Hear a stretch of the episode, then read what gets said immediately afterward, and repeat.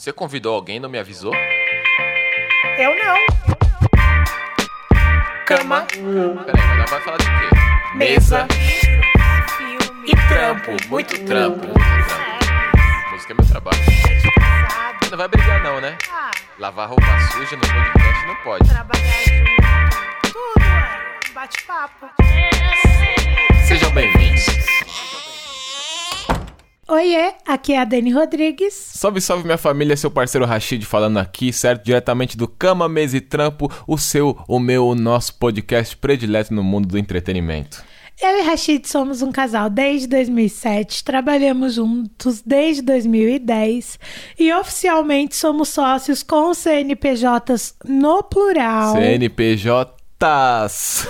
desde 2014. Então dá pra imaginar o tanto de tempo que a gente passa junto conversando sobre tudo quanto é assunto, né? Como se não bastasse, falamos, vamos papiar mais, agora num podcast com todo mundo. E tá sendo uma delícia. Tá sendo muito bom, muito divertido, aprendizado muito valioso para o nosso futuro, para a nossa vida, para a posteridade. E se você quiser continuar trocando ideia com nós, eu fico falando rápido assim, porque a gente sempre ouve o podcast para aprovar na velocidade 1.5 ali, e aí eu fico imaginando esse speed flow aqui lá. Tô me acostumando com a minha, mi- minha própria voz em velocidade alterada. Gente do céu. Se você quiser continuar participando aí, né, quiser mandar sua ideia, seu feedback, seu xingamento, seu salve, entra lá e manda seu e-mail para camamesetrampo@gmail.com e continua seguindo a gente e interagindo com nós nas redes sociais arroba cama, mesa e trampo. Em todas as redes por aí, pode encher o saco mesmo. Quem vê as redes é a Dani, então pode encher o saco dela lá que tá liberada. Ela tem a paciência de monge e o coração de mãe. Na última semana a gente falou sobre consequências sociais da pandemia e tanto nos e-mails quanto nas redes tivemos muitas interações, muitos recados e muita gente se identificando e se manifestando. E é isso aí que nos conforma, né? Porque o que nos conforma é saber que não é só a gente que tá assim, meu Deus do céu. Vamos que vamos, vamos embora pros e-mails, Dani? A Ana Carla Rocha mandou um e-mail falando que esse episódio tá no top 3 pra ela. Que essa falta de concentração e Tamo o voando, cansaço. tamo voando. e o cansaço crônico tem acompanhado ela durante todo esse período de reclusão. Diz que é muito bom ter a oportunidade de trabalhar de casa, mas a pro- produtividade exigida tem sido surreal, que o home office passou de sonho a pesadelo. Acho que todo para todo mundo, né? Não dá pra chamar o que a gente tá vivendo de home office, gente. É, deu uma bagunçadinha, eu acho também. Enfim, não, é um home office, mas é muitas outras coisas também. Esse que é o problema. É um caos home office. Disse também que adora bater papo com a gente nas quintas, que se sente conversando com amigos. Fofa.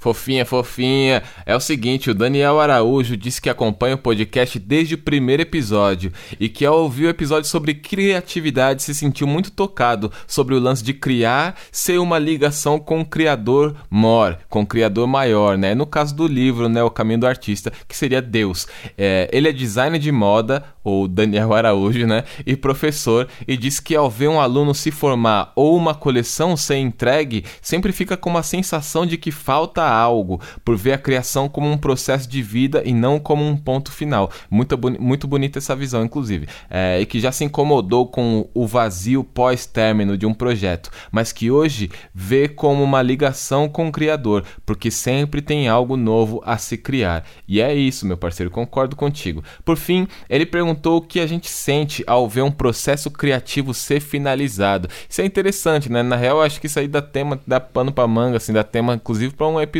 so- só sobre isso. É, e talvez outros desdo- desdobramentos, porque há muito mais para se conversar sobre criatividade. Com certeza. A Via Oliveira disse que faz aniversário no dia 3 do 9 e disse pra mandarmos um salve pra ela. Aê, parabéns! Parabéns, Vi!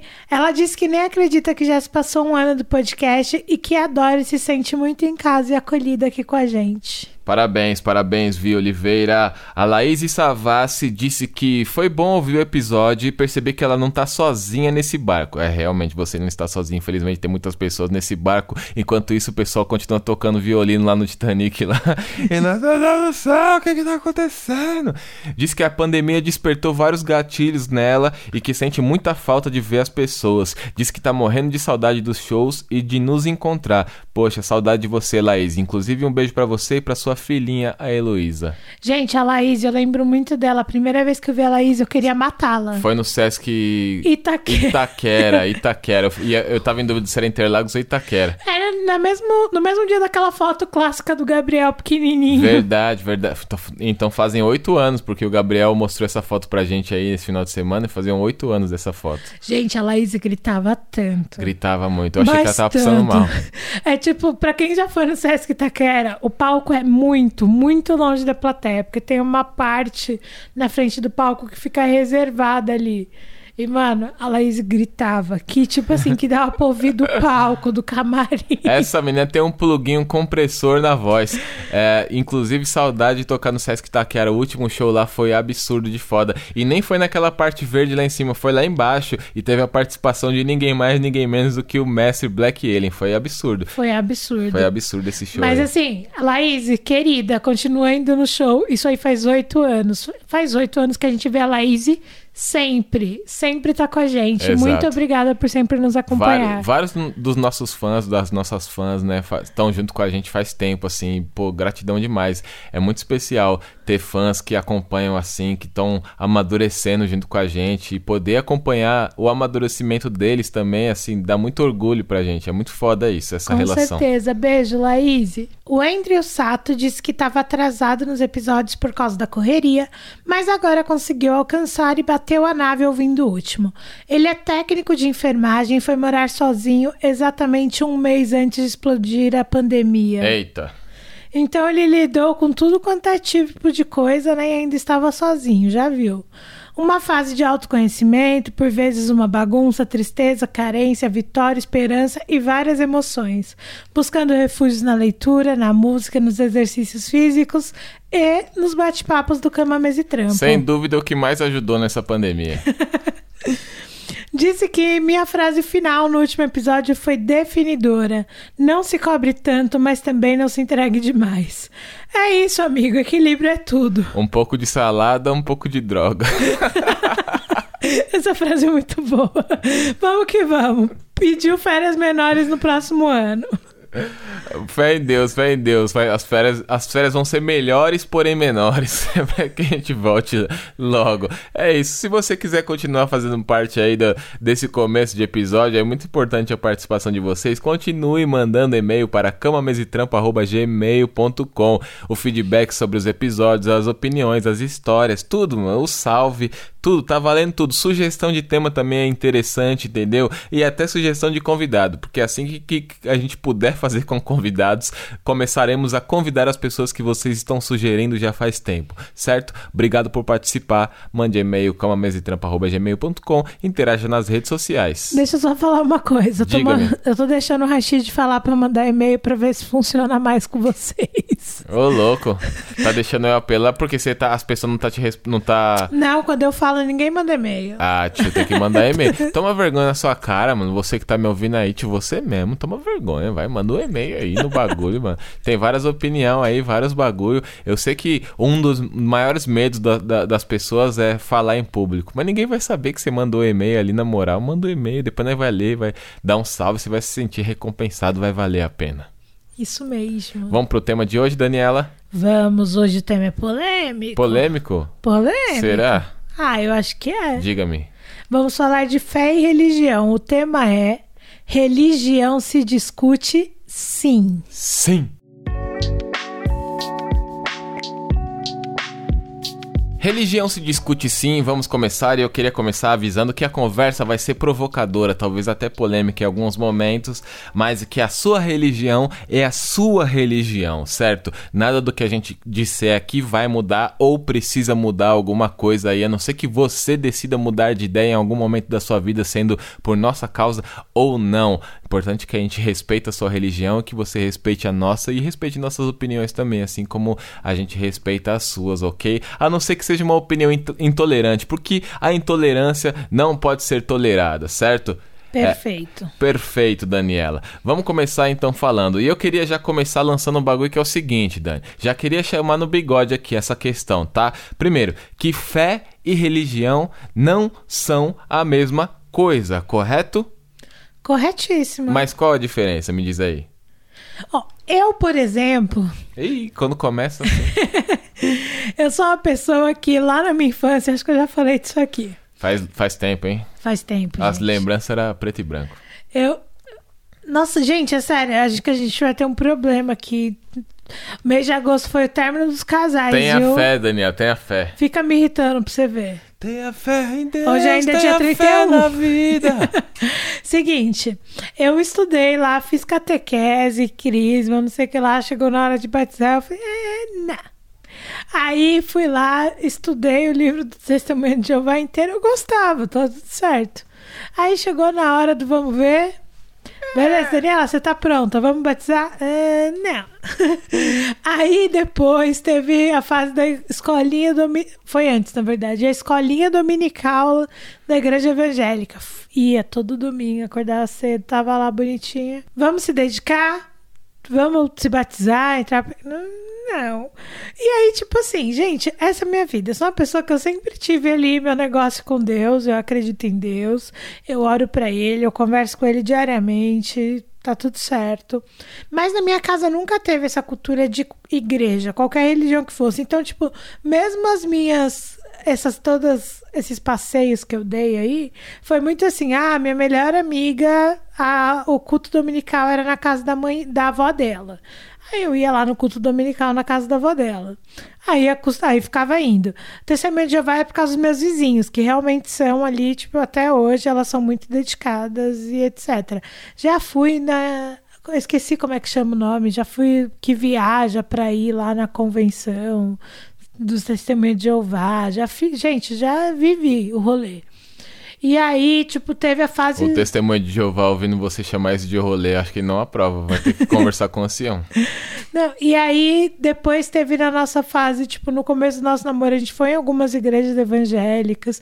Tipo assim, eu até gosto do ambiente, mas eu não tenho apego com nenhuma religião ou instituição ou qualquer coisa que seja.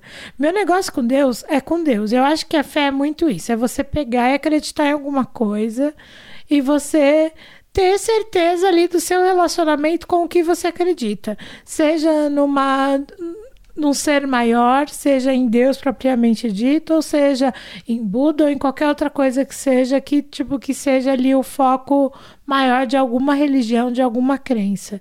Então acho que uma coisa não necessariamente precisa, precisa estar ligada à outra.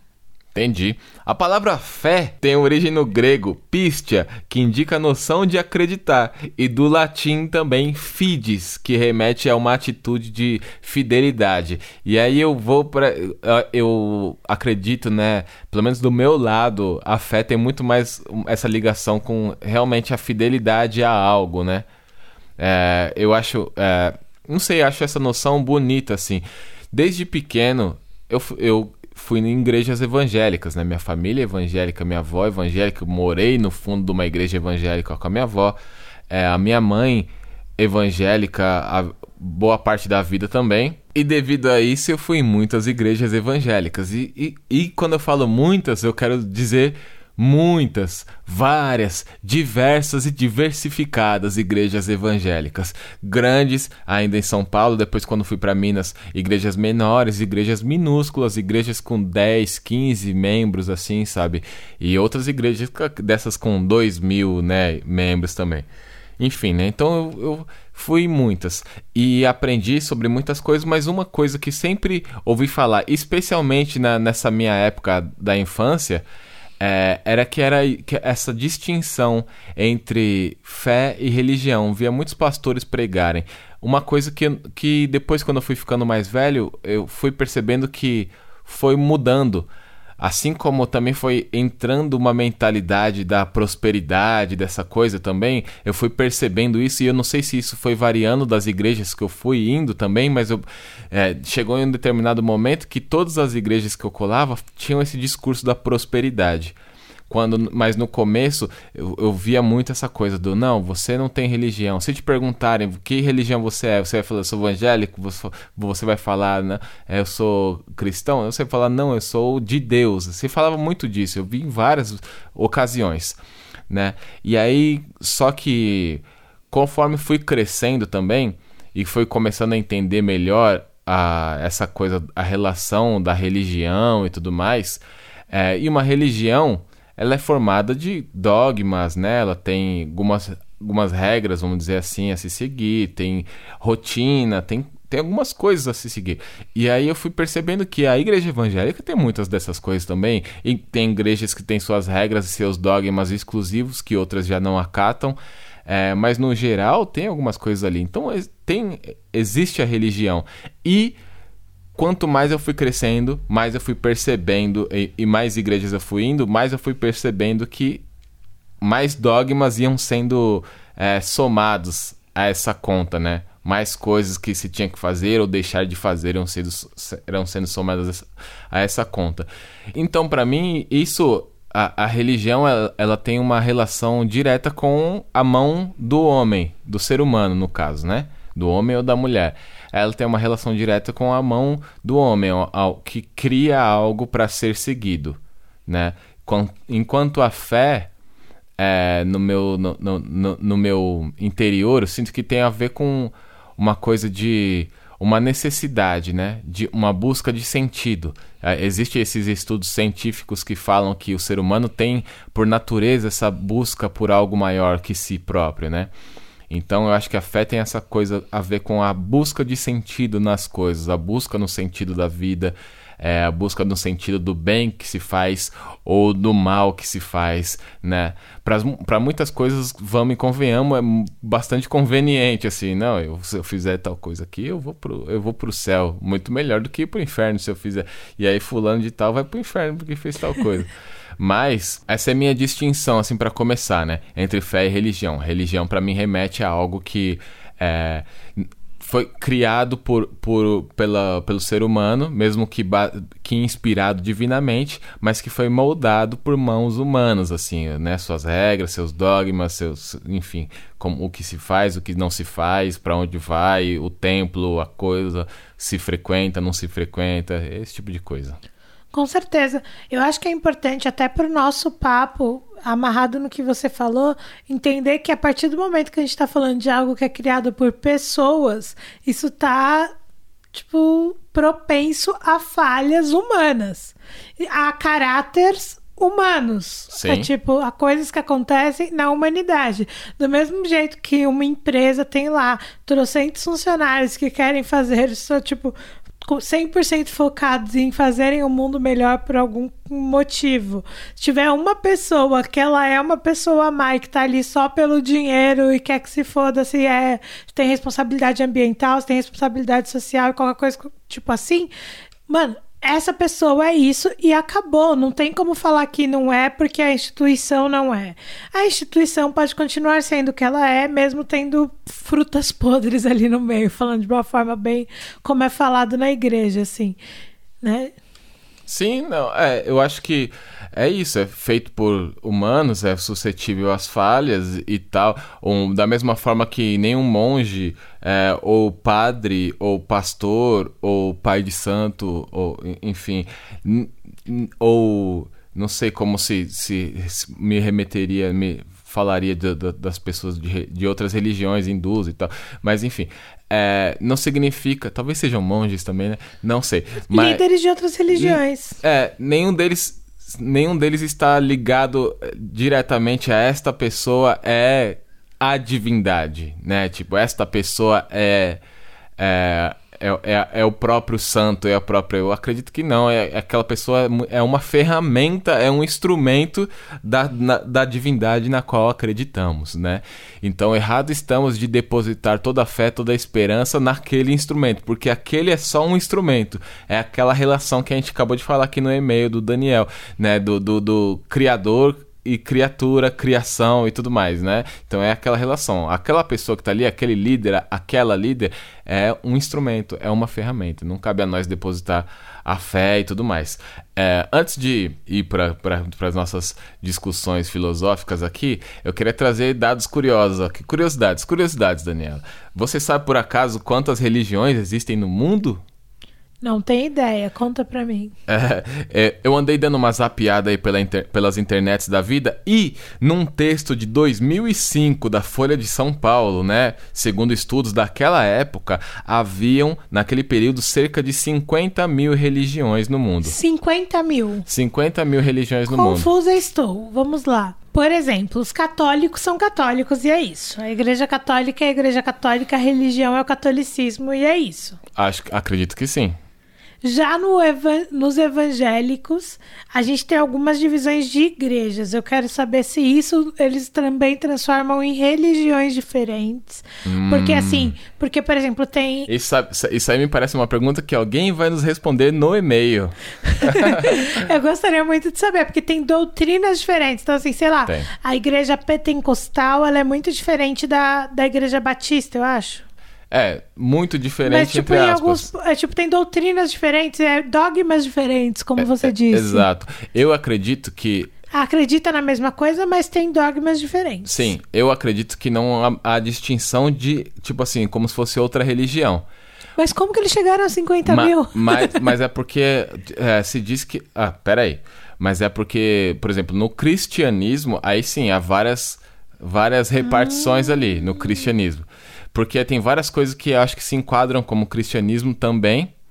Ou talvez eu esteja errado, mas eu acredito que sim, porque são semelhantes ali, né? Por exemplo, é, você tem os católicos no cristianismo, você tem os evangélicos, mas você tem, acredito eu, que testemunhas de Jeová, mormons, adventistas, é, entendeu? Também ac- entrem ali no cristianismo.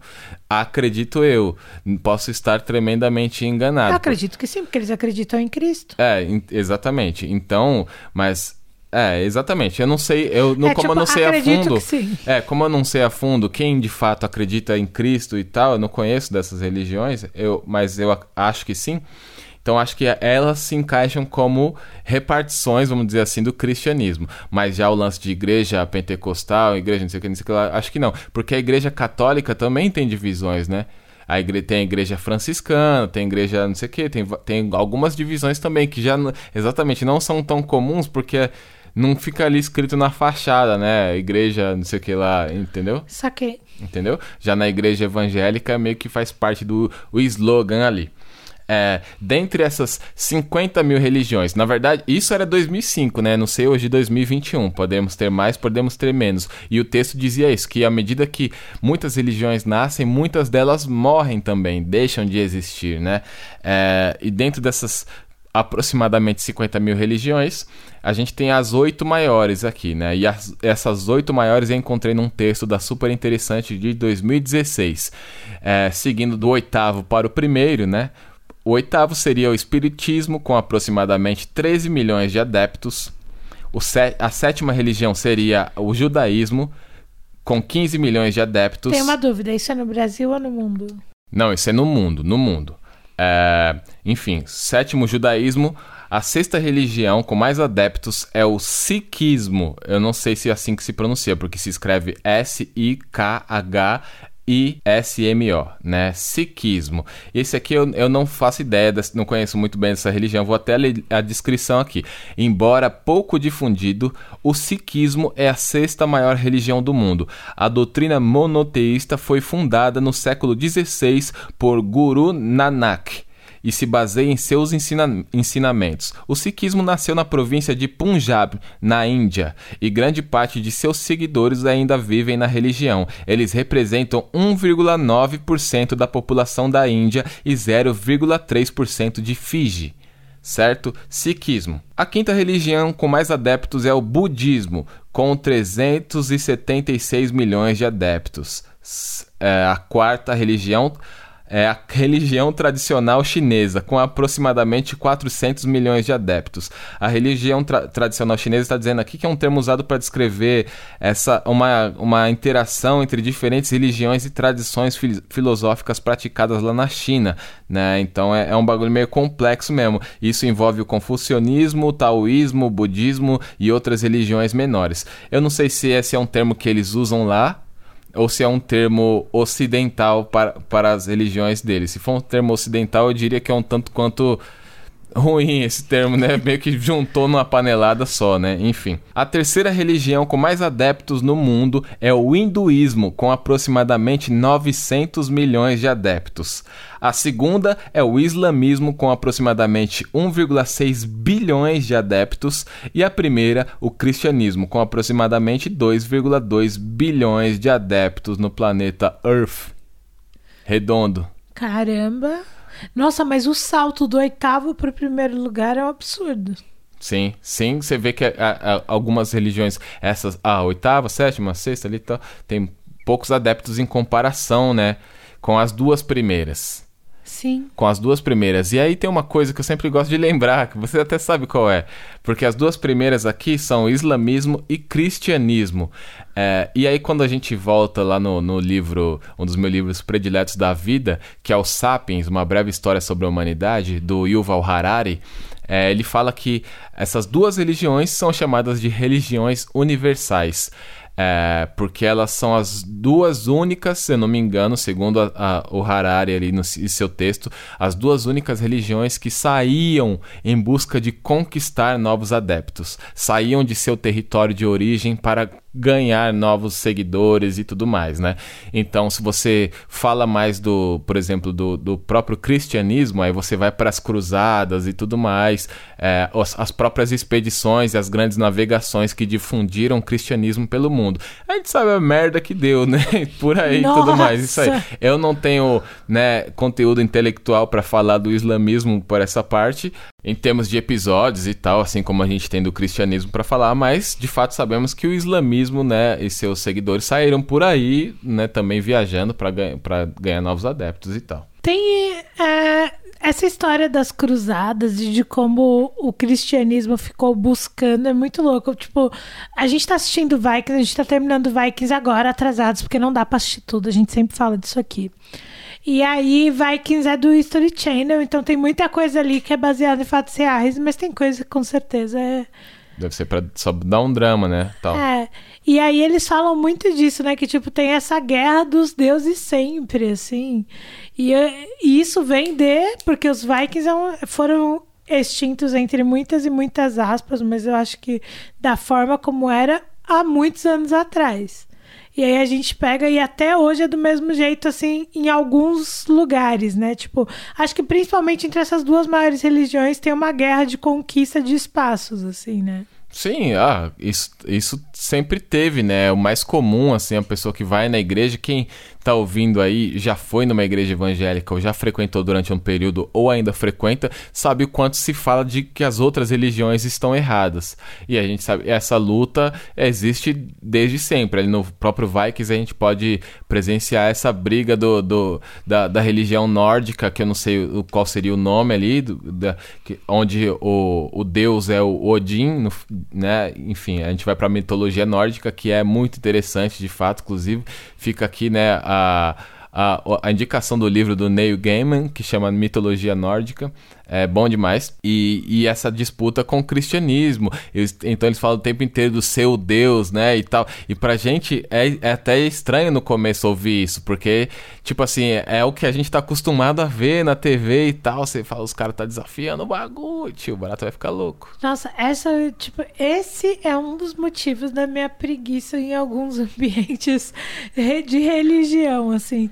Muitas vezes eu tô muito empolgada com o ambiente e, eu, e aí começa esses, tipo, esse discurso, assim, tipo, muito preocupado com essa parte, muito preocupado com falar do demônio, muito preocupado. Tipo assim, ah, mano, me dá preguiça. É, dessa vez aí eu vou ter que voltar a falar sobre isso. Voltar a pedir desculpa porque tem um cachorro latindo de uma forma infernal hein? aqui por perto. Tem um latido bem agudo. Provavelmente vai sair aí, né? Mas enfim, se não sair também, relaxa. Deixa pra lá minhas desculpas.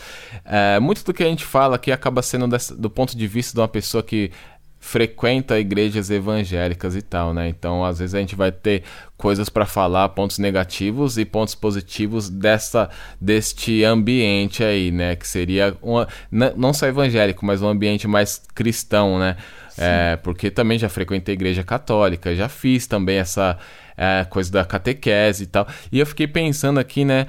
É, fui batizado tarde, inclusive, também, porque eu lembro que meu padrinho, que é meu primo Dé, ele foi. Ele virou meu padrinho depois de muito tempo, assim, né? Que, então eu, não lembro do batismo, mas eu me lembro de quando ele se tornou meu padrinho. E eu, então, isso tá diretamente relacionado, né? Enfim, eu fiquei pensando em como isso era empurrado, né, de certa forma, na gente, é, mesmo no Estado laico brasileiro. É, porque na escola, quando eu mudei para Minas, por exemplo, tinha a coisa da educação religiosa. É, que eu, é, aqui em São Paulo nunca tinha ouvido falar. É, Exatamente, lá em Minas, quando eu fui para lá, tinha educação religiosa. Isso saiu do currículo depois, assim. Talvez quando eu passei da, da oitava para o primeiro ano, não, não, não me recordo exatamente. É, mas tinha essa coisa das orações é, e altar na, na, na, escola, né? Tipo um altarzinho assim na, na escola. Não, não que tinha que fazer oração na, na aula, né? Eu tô falando que era Sim. uma coisa tradicional. E a própria coisa da catequese, do batismo, né? O Brasil sempre foi muito católico e depois foi se transformando em evangélico pouco a pouco, foi é o que parece. Hoje especificamente, eu não sei, mas dizem que as pesquisas apontam que daqui a alguns anos o Brasil vai ser mais evangélico do que católico, né? Algumas pesquisas têm apontado a isso. Hoje, especificamente, não sei qual a proporção. Tem o lance dos católicos aqui no Brasil também, que é porque, de certa forma, e isso é a minha visão de, de pessoa que tá vivendo no mundo, tá, gente? Zero, zero, zero parte técnica, assim. Mas a impressão que eu tenho é que a igreja evangélica, ela tem um, ela exige de certa forma, muito de certa forma, porque eu não sei como isso é solicitado, mas um compromisso maior. Geralmente os evangélicos, eles vão mesmo à igreja todo domingo, eles são dizimistas, tipo, a grande maioria de quem vai aos domingos realmente contribuem com dízimo, realmente tem ali uma relação, tipo, como que fala? Ele tem até tem cargos na igreja, né? Tem funções na igreja. É o diácono, é o, enfim, várias coisas. E aí já na igreja católica tem essa parcela de pessoas assim que estão lá todo domingo, são dizimistas e são membros da igreja e também tem funções, mas a impressão que eu tenho é, tipo, a minha família, por exemplo, é inteira católica. A gente tá falando sobre fé aqui, o cão o demo enviou esse cachorro pra ficar latindo. A impressão que eu tenho na minha família, tipo, minha, minha casa, meus tios ali, da minha infância e adolescência, é que todo mundo era católico, somos todos batizados. Eu sei quem é madrinha e padrinha de todo mundo. Todo mundo se batizou bebê e é isso. Tem foto do batismo lá com os casais, com as tias, com os cabelões, com a minha mãe, com umas camisas bonitas de bolinhas, de poá. Tipo, tá tudo lá. No entanto, quando eu e a Renata começou a ir na igreja católica todo domingo, foi uma grande novidade. Ninguém ia na igreja todo domingo.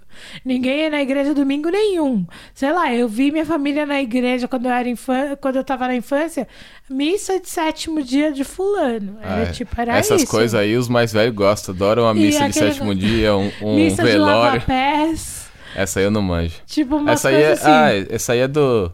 É perto da Páscoa, não sei, né? Eu não, é. não tenho tenho muita certeza dessas coisas. Mas... A não ser a fase do Padre Marcelo, porque aí todo mundo ia no Padre Marcelo. É, o Padre Marcelo foi tipo o Justin Bieber do barato, casa. aquela época, né?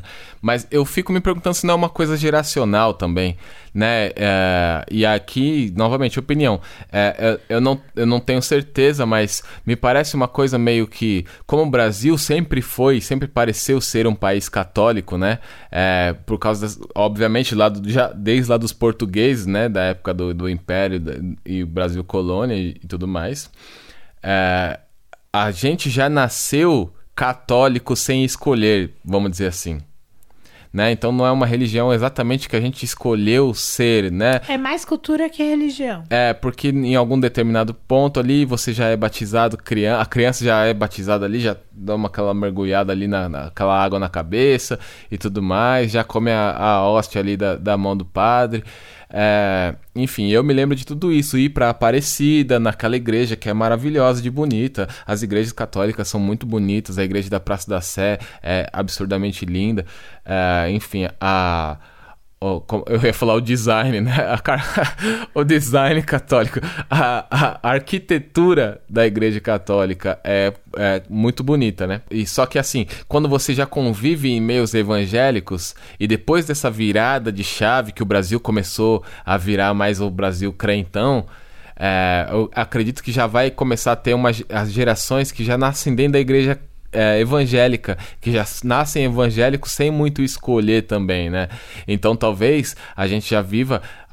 Eu acredito que a gente já vive esse período de, de gente que é evangélica sem ser evangélico exatamente, sabe? Mas fala que é evangélico, tipo aquele bagulho do- dos, dos bandidos no Rio, que, que, que, tá ligado? Que fazem os cultos, os bagulho lá, os caras destruindo o terreiro, tá ligado? É um bagulho absurdo, assim. É, ou várias pessoas que a gente conhece que fala que é evangélico, que até vai na igreja às vezes, mas que faz uma pá de merda na vida, ou que é mau caráter pra caralho, filha da puta mesmo, cuzão e tal. É, e acontece. Não, e acontece. Muita gente usa o, usa o lance do. Artistas, né? Inclusive, muitos se aproximam dessa coisa do evangélico, às vezes, né? Por interesse também. É que ac- acontece muito. Políticos, como o próprio presidente que está aí, né? Se aproximam disso porque é popular demais. Então você ganha uma base muito grande, seja de ouvintes ou seja de eleitores, no caso do- do- dos políticos, dentro da igreja, porque os pastores, enfim. E aí já outra, essa outra discussão, que é quando a religião ela se cruza com a política. Mas antes disso, porque a gente acaba falando muito do, do cristianismo, eu queria falar um pouco sobre o lance do, do preconceito religioso, né? É, onde a gente veio parar com isso. Sim, olha, antes de tudo, meu, meu lema de vida na vida é pra quase tudo, na real. Falar tudo é complicado porque o mundo tá muito estranho. Mas é. E eu não tô falando. Da, eu tô falando por causa de gente preconceituosa, não por causa das pessoas que sofrem preconceito. É bom deixar isso claro. Então, assim, tipo, mas assim, deixa as pessoas, mano. As pessoas elas se preocupam muito em querer mandar nas pessoas. E eu falei isso aqui no último episódio, de querer medir a vida das pessoas pela sua própria régua. Gente, pelo amor de Deus, e religião eu acho que é o, tipo, é o ápice disso. Sim, sim. É, eu não sei se. é, vamos lá, né? É, é, é muito complexo e sensível generalizar. É, dizer que talvez religião é o ápice disso seja errado, porque são religiões que sofrem preconceito e religiões que praticam preconceito, embora sofram também. E é o caso do próprio cristianismo, com religiões, especificamente religiões de matriz africana, é, mas que também com as religiões orientais também, e aí vai o hinduísmo, o budismo, enfim, taoísmo, confucionismo, é, e outras que a gente não conhece. É, é, mas a gente vê grande, grande parte desse preconceito partindo justamente do, do cristianismo, especialmente no Brasil, especialmente Sim. neste momento agora, em que o Estado deveria ser laico, mas é laico. Mas não é laico. Meu cu! É tipo isso, né? É, é laico caralho, né, tio? É, enfim. E aí, nesse absurdo, é, a, gente, a, a gente começa a ver episódios que são tristes demais. Me lembro de, de um- numa das diárias de bordo que eu cito a irmãzinha que foi apedrejada por ser do candomblé, essa coisa da destruição dos terreiros. Na favela, pelos donos do morro. É, tá ligado? E, e me lembro de episódios absurdos como de aquele aquela notícia do cara que foi do, de um missionário que resolveu pegar o seu barco e ir até a ilha de Sentinela do Norte, que é uma ilha que, se você não conhece sobre essa ilha, pesquise, tá? Sentinela do Norte, pes- pesquise sobre essa ilha. É uma ilha que tem um povo originário lá que está isolado da sociedade por opção. Por opção. Pessoas já tentaram ir até lá e não De adiantou. barco, de helicóptero, de tudo quanto é jeito. E, enfim, eles atacaram já também muita gente, porque o que as pessoas estavam tentando fa- fazer lá é exatamente o que os portugueses fizeram com o Brasil e, e os ingleses fizeram com a Jamaica e por aí vai. É, então, eles não aceitaram, né? As pessoas pararam de ir lá. Se eu não me engano, hoje é inclusive proibido navegar ali pelas redondezas, você não pode nem chegar. Tem imagens aéreas do, do pessoal de lá e o pessoal vive de outra forma, mano. Não, é, não tem celular, não tem PlayStation 5, não tem iPhone, não tem MacBook, não tem porra nenhuma dessas baratas aí, não. Pelo que a gente vê, pelo que a gente estuda. Inclusive, tem imagens dos habitantes ali da, da- dessa ilha é, atacando um helicóptero que tava fazendo um voo rasante, né? Com, com flechas e tudo mais. E aí que tá. O missionário teve a genial ideia. Sabe aquele povo que tá lá vivendo a vida deles tranquilamente, acreditando no Deus deles, seja o Deus deles o sol, a onda ou o que for, o espírito da floresta? Sabe aquele povo lá? Eu vou lá salvar eles, pra, eu vou trazer eles para Jesus, vou salvar a vida deles. É, o cara teve a genial ideia de fazer isso, entrou num barquinho e foi até lá. E aí, antes de conseguir aportar né, na, na praia, na, na, na orla ali da ilha, ele foi morto a flechas, né?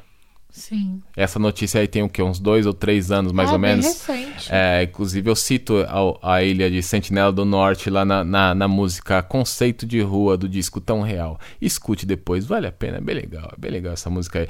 Mas Eu acho que o pessoal tem que sair desse lugar de que só eu tô certo, né? Eu acho que na religião, na religião tem muito disso. E tem mais um lance, gente. É tipo assim, ninguém tem garantia que tá certo.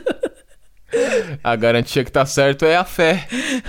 Mas é Mas eu tá. acho que a fé não é. Exatamente. A fé acho que não era pra ser uma garantia de eu tô certo e você tá errado, tá ligado? A fé era pra ser uma garantia de simplesmente de eu tô no meu caminho certo. Eu tô fazendo um bagulho aqui que eu acredito que é certo. Agora, o que você faz remete a você. Eu acho que era pra ser uma coisa individual, de escolha individual. Você fez a sua escolha, eu fiz a minha escolha e ambos temos que respeitar a escolha de cada um. E aí, falando de uma forma bem tosca, mas é porque a gente já teve essa conversa aqui um zilhão de vezes, eu já falei isso, é que não entra na minha cabeça que, por exemplo, como eu falei, eu passei pela, pela catequese, passei pelo culto dominical, passei pelo estudo dos testemunhas de Jeová, passei pela igreja evangélica, e assim, em, em todos esses lugares eu encontrei ótimas pessoas que se dedicam a vida inteira a, a seguir todos os dogmas de suas religiões, que são pessoas boas, pessoas que ajudam outras pessoas. E isso falando de lugares que eu frequentei. Eu ainda conheço pessoas de outras religiões que também têm o mesmo perfil de serem pessoas boas, que ajudam outras pessoas, que estão sempre com energia boa, que se dedicam ali para poder serem o melhor dentro da que a sua religião pede, de serem pessoas boas para si, para os outros, para o universo. E não me entra na cabeça que quando chegar lá em cima, lá, ah, rolou lá o arrebatamento, Deus escolheu as pessoas do jeito que o cristianismo me ensinou. Aí vai lá, tipo, rolou tudo isso. Quando chega lá em cima, Deus fala: budista, desce. tipo, a religião de matriz africana, aqui não. É tipo, não importa se a pessoa foi uma boa pessoa a vida inteira, se ela realmente acreditava que ela estava buscando um ser maior que prega bondade, não importa nada disso. Deus é tipo essa pessoa horrorosa que vai olhar para todo mundo e vai falar: Errou, errou feio, errou rude. Igual no vídeo Deus do Porta dos Fundos que vocês têm que ver porque é maravilhoso. É muito bom. É assim, esquerdista? Comunista? Tá fora. Tá em ta- Volta. Puf. tatuagem? Foi vacinado? Vacina da China? Marca da besta? Ah, é, muito me. Muito me. Ah, me fere. Me fere essa ideia e essa figura ingênua, boba e indefesa que foi criada de Deus, né? Por, por essas pessoas que acreditam que elas precisam defender Deus dessa forma. Por exemplo, me insulta a ideia da pessoa que fala que não vai tomar vacina porque ah, é a vacina é a marca da besta. É a marca da besta que estão aplicando nas pessoas e não sei o que lá. Cara, você acha que Deus não ia saber diferenciar? Tipo assim, pô, você foi enganado, você tomou a vacina achando que era uma cura e era a marca da besta. Que se lasque, você vai pro inferno do mesmo jeito. Você acha que Deus, em sua magnitude de conhecimento, não ia saber diferenciar se você foi enganado ou se você foi marca com a- marcado com a marca da besta propositalmente? Claro, gente, é tipo, é isso. As Que, pessoas. que Deus é esse que é onisciente que não ia saber isso, que você foi enganado, tá ligado? As pessoas, elas, elas próprias é, batem de frente contra o, tudo que foi ensinado sobre Deus pra gente no, no, no- na, na vida, na igreja ou na e escola. antes ou na- fosse só sobre isso, né? Porque elas batem de frente com tudo que foi ensinado sobre Deus, sobre qualquer coisa. Sim, não, isso aí, é- mas falando especificamente de Deus, né? A pessoa que, não, porque eu, eu- tipo assim, você falar de Deus, falar do meu Deus, você vai ver, eu vou, vou te pegar. Mano, você não precisa me defender, você não precisa defender Deus assim na porrada, você não precisa orar pelo mal da pessoa, onde já se viu isso, tá ligado? É, enfim. Muito, muito ouvi falar na igreja mal das outras religiões, especificamente religiões de matriz africana. No Brasil, especificamente, estamos falando de candomblé, estamos falando da Umbanda, é, e as religiões dos índios também, dos nativos brasileiros também né? Muito, muito. Especialmente o tempo que morei em Minas. É, inclusive, muitas das coisas eram atribuídas às religiões antigas lá e falavam: não, mas essa cidade aqui não vai, não vai para frente porque aqui era um território indígena. Olha o nome da cidade, Ijaci, e não sei o que lá. Não sei o que. E assim, hoje eu, é tão absurdo, tudo tão absurdo. Tão absurdo. E isso, é, eu, era eu com 12 anos indo na igreja ouvindo lá, tá ligado? É tipo, eu tinha tudo pra minha cabeça ter virado é, ter, e ter, ter sofrido uma lavagem cerebral de fato, porque o que muitas vezes acontece quando você enxerga no, no, no, líder religioso a figura da divindade, quando você projeta a figura da divindade naquele, naquele ou naquela líder, o que muitas vezes acontece é que você sofre uma lavagem cerebral. Você para de seguir o, o dogma da religião e passa a seguir o dogma daquela pessoa. A opinião daquela pessoa passa a ser a sua opinião. E é isso que acontece hoje no Brasil, porque os líderes religiosos, especificamente, especialmente, aliás, do cristianismo, muitos deles é, usam sua opinião para influ influenciar os seguidores a votarem em, em candidatos nos quais eles acreditam, tá ligado? E aí eu muito ouvi falar mal, não, é que é a macumba aí que tá fazendo feitiçaria e magia negra e assim. E depois que a cultura hip hop me salvou de muitas coisas de fato, e, e eu comecei a estudar várias coisas. Um, você já dá de cara e já percebe que isso tem ligação direta, direta com o racismo né? com uma cultura racismo, racista, né? De onde veio o cristianismo, veio com, com os europeus e tal, que foram chegando no Brasil, e tudo que era de preto, tudo que era era rebaixado, porque preto não tem alma, preto não tem não sei o quê, que são é, pensamentos estúpidos herdados da época da escravização. É, enfim, é, você já dá de cara com isso. E depois que eu fui crescendo, envelhecendo e fui convivendo com outras pessoas, viajando e conhecendo gente incrível, é, eu crescendo lá na igreja, eu não falava nem palavrão assim na rua, né? As pessoas falam das músicas, eu não falava nem na rua e todo mundo até ria de mim, disso aí, tá ligado? E. Só que aí eu fui conhecendo pessoas de tantas religiões. Hoje, acredito que é, pelo menos metade, se não mais, é, da, da, mais da metade da, das pessoas que, com, com, as quais a gente convive são de religiões de, de matriz africana, são do candomblecistas, é, muitas delas frequentam terreiros e tudo mais. É, e aí nesse meio tem budistas, nesse meio tem ateus, nesse meio tem católicos, nesse meio tem espíritas. E, e, e, os desgarrados, igual eu. E pessoas incríveis, pessoas incríveis. E aí não me entra na cabeça, de fato. Isso, pessoas que são de outra religião, mas que em algum momento me ajudaram, fizeram alguma coisa que salvou minha vida naquele momento, fizeram coisas incríveis para outras pessoas por aí, fazem coisas incríveis, inspiram e ajudam, e não sei o que lá. E essas pessoas, elas vão pro inferno. Não, não faz sentido. Eu, eu, eu infelizmente, eu, infelizmente, eu não consigo acreditar nisso. Não consigo, isso não me entra na cabeça. E, e é aquilo, né? A gente falou muito sobre, sobre a fé lá no começo, e eu sou uma pessoa espiritualizada, eu tenho muita fé. Eu tenho muita fé. Só que hoje a minha fé, é, eu diria que ela é bem mais bem mais consciente de várias coisas e em alguns momentos até racional demais, talvez, talvez até demais, eu não sei. Mas a gente vai crescendo, a gente vai estudando, a gente vai lendo, a gente vai percebendo várias coisas. Mas eu diria que minha fé hoje ela é muito mais consciente. E não é consciente. É... a fé é a certeza do que não se vê, né? A certeza das coisas que não se vê. E não é aquela consciente no sentido São Tomé, eu preciso ver para crer.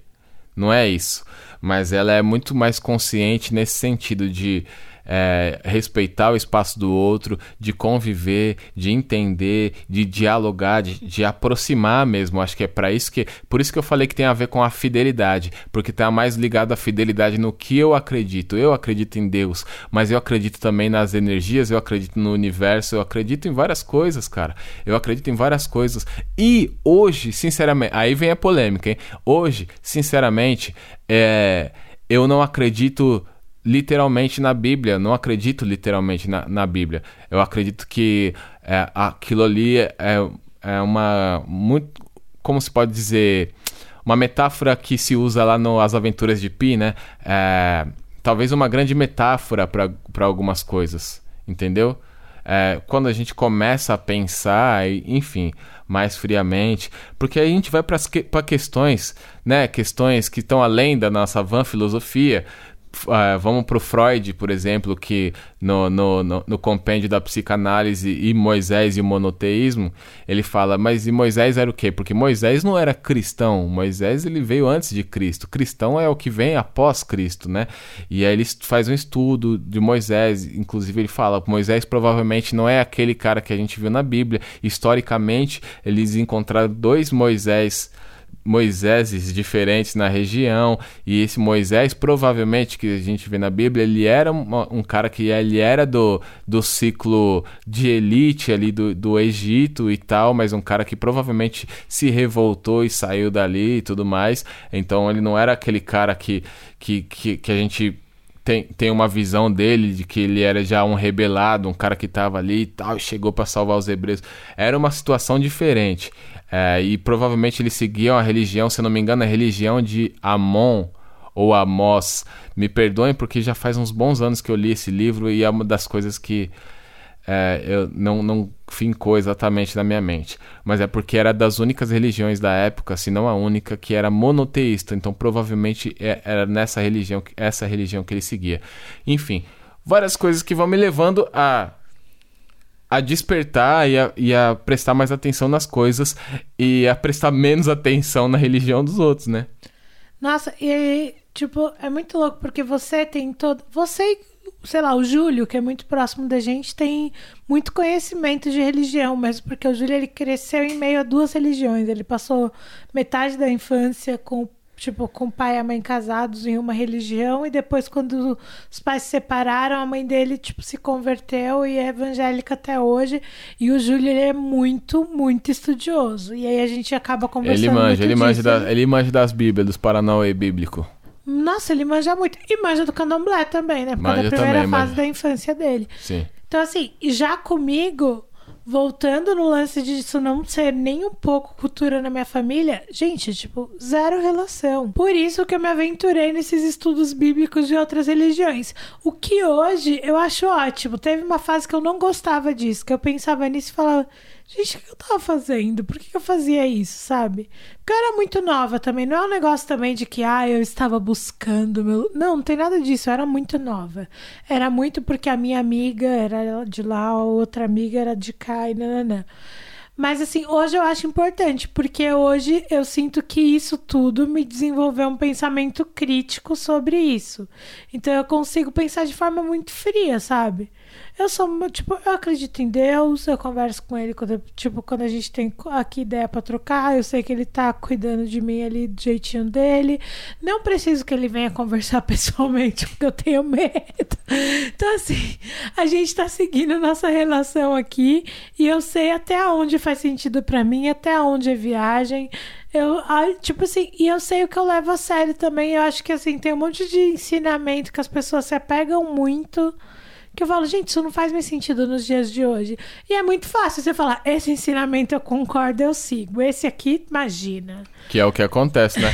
é o cristão de arma na cinta, tio. É, não existe, mano. Não existe, cara. É assim, é, parece que há um desligamento, inclusive, né? Do Jesus que a gente conheceu lá. Aquele Jesus humildade, Jesus das ruas, Jesus da sandália, da humildade, tio. Que andava lá com o pé de poeira, chegava nos lugares, as pessoas queriam lavar o pé de Jesus. Ele andava com as prostitutas, ele andava com os desgarrados da sociedade. É o Jesus que na cruz perdoou o Dimas, o primeiro vida louca da história tio. Tá ligado? Esse Jesus aí, nos dias de hoje, mano, tava lascado, tio. Eu sei bem pouco, tipo, da Bíblia, porque eu só teve, só teve esses estudos que eu te falei. Sim. Mas tem uma coisa que eu lembro muito clara na minha cabeça. Que os dez mandamentos foram ali resumidos a dois mandamentos principais. E esses dois mandamentos é um, amar a Deus sobre todas as coisas e dois, amar ao próximo como a ti mesmo. Uma pessoa que pensa em matar ela não ama o próximo como a ti mesmo. Então, meu amor, eu sei mais de Deus do que você que se diz fanático religioso. Turn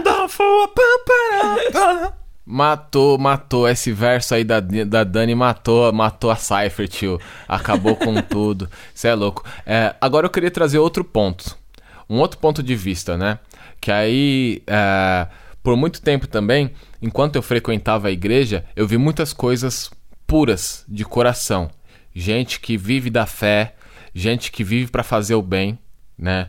É, a igreja ajuda muito e, e aí as igrejas e isso vai além os templos os, né a- as religiões têm um papel social fundamental É, embora no caso de uma religião que tá lutando para voltar aos cultos e voltou no meio de uma pandemia, isso atrapalha. Mas no geral tem um papel social fundamental porque ajuda comunidades, faz doações, é, ajuda pessoas a saírem da, da, da bebida. Aqui na igreja católica da esquina mesmo tem um encontro dos alcoólicos anônimos ali.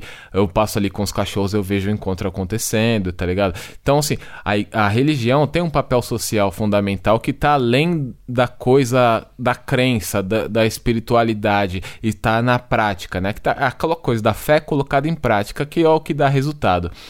E isso é muito bonito, isso a gente tem que observar e a gente tem que louvar entre, entre aspas, né, com perdão da brincadeira, a gente tem que louvar esses atos. E aí o que eu ia dizer, que é o seguinte, tem um contraponto, porque também observando todas essa- essas pessoas, especialmente quando eu morei em Minas, é, e as igrejas eram bem humildes, com seus bem- membros bem humildes, assim, aquelas senhorinhas, sabe, que iam pra igreja ali, tal, de chinelinho, com sua Bíblia embaixo do braço, e mais aquele pessoal que fazia o culto, que ia lá, aquele pessoal que a gente já falou aqui, que ia lá na casa da minha mãe toda vez orar pela gente, quando a gente tá lá, eles vão lá orar na melhor das intenções, é, para abrir os caminhos e, e tal, e falar as coisas.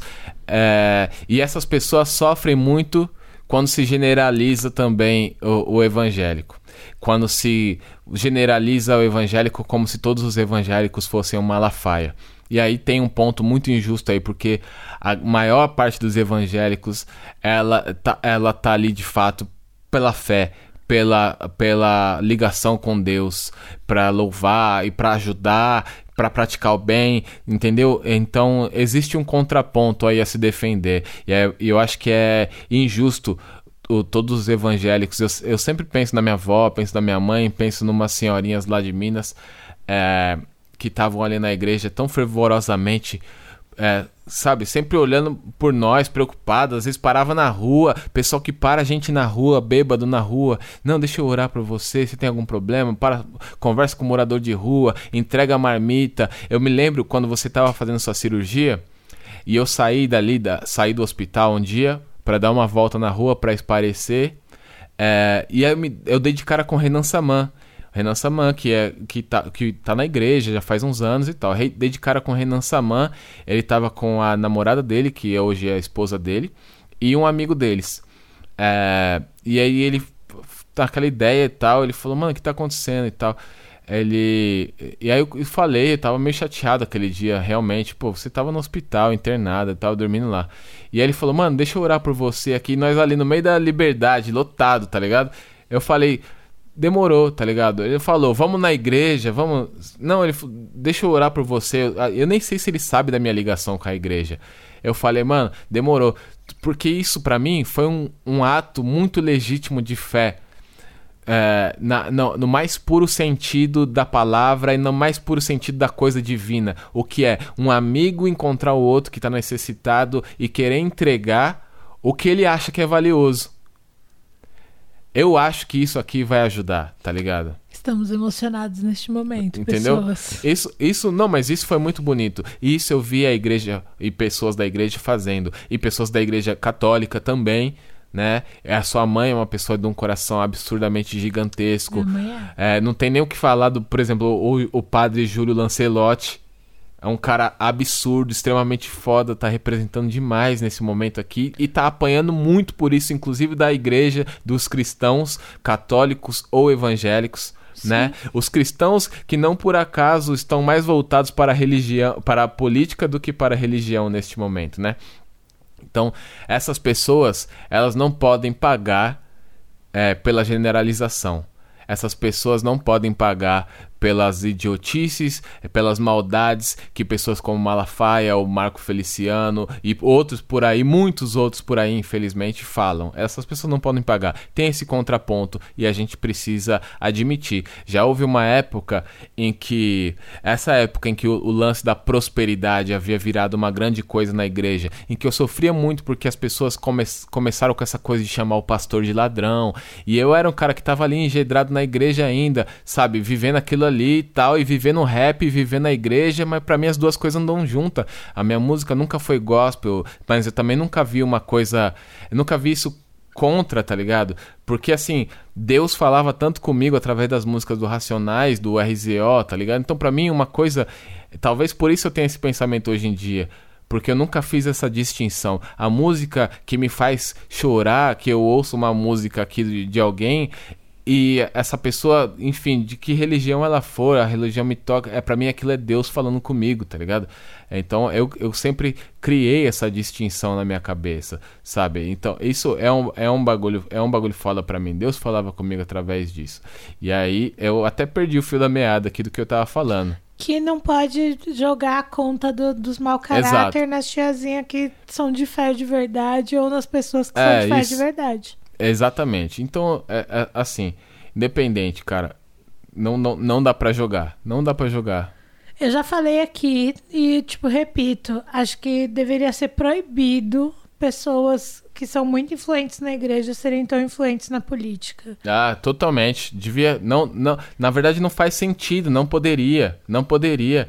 É tipo, eu, eu, eu decidi, eu vou mudar pra política agora e tal, e, e não sei o que lá. E aí eu vou, eu com todos meus seguidores, com toda a minha influência, com todo o meu, público, que vai votar em mim e, sei lá, pra deputado, provavelmente eu seria eleito, tá ligado? Não existe. Eu acho que ah, tanto líder religioso quanto artistas e tudo mais, é, ex-esportistas.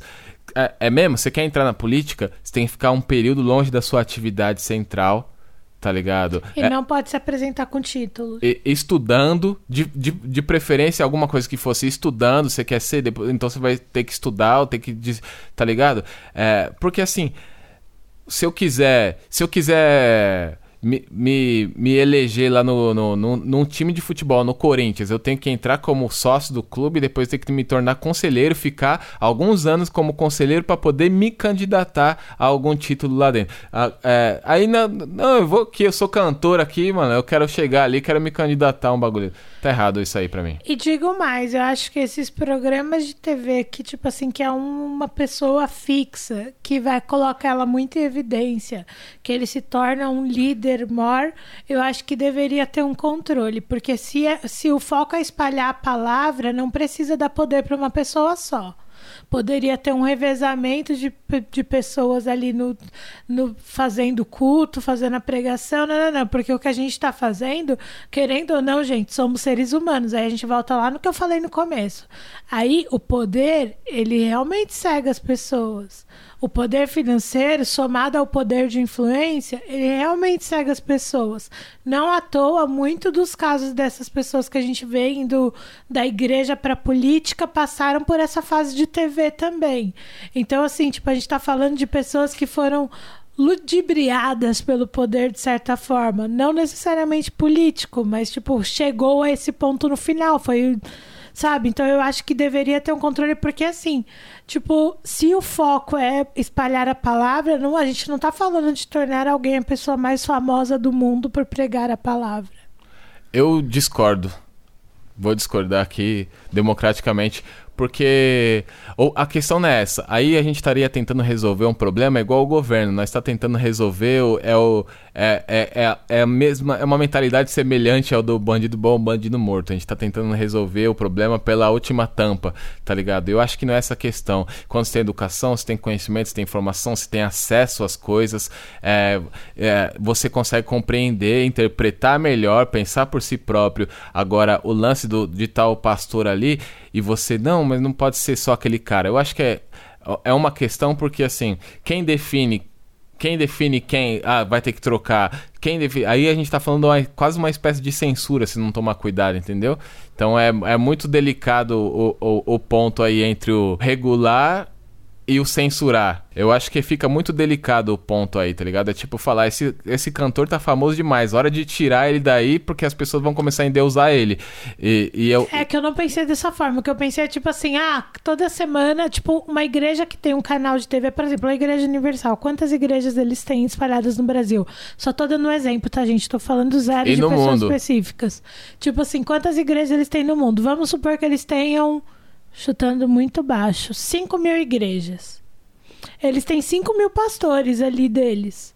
Tipo assim, cada semana tem uma igreja apresentando o culto ao vivo. Tipo, não é que precisa tirar fulano, precisa tirar ciclano, precisa tirar nome. O que eu pensei quando eu falei foi muito mais simples do que isso. Mas o seu ponto faz total sentido. É que o que eu pensei é tipo assim, cada semana pode ser um pastor, cada semana pode ser de uma Não, mas- igreja. Mas aí você tá. Você tá. Você tá.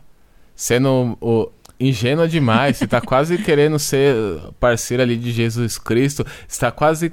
Você tá quase que praticamente pedindo pra religião ser exercida de uma forma pura. É isso que eu tô pedindo. Aí você tá esquecendo da indústria que isso envolve. A televisão envolve indústria, né? Esses caras são super celebridades. R.R. Soares, Valdomiro, Edir Macedo, esses caras que estão ali na TV ali o tempo inteiro é, pregando e tal, eles são super celebridades da igreja. Então tem é o que eu acho perigoso. tem um mercado, tem uma indústria. É, mas o, entre o regular e o censurar fica muito difícil, porque aí, né, daqui a pouco alguém pode falar, esse Rashid tá falando demais, vamos tirar ele aqui, não deixar ele falar não, vamos pôr outra pessoa no lugar dele. E algumas coisas são realmente complicadas aí, né? Eu acho que pode, pode gerar uma confusão. O que eu acho que devia ser regulado de fato é a voz política. Ah, é? Tá falando de política, tá falando pra votar em fulano, senão Deus vai punir a irmãzinha humilde? Ah, é? Ah, não, tá, isso, isso tá errado. Isso tinha que ser regulado de certa forma. Eu acredito, tá ligado? Mas, é, enfim, eu acho que não deveria.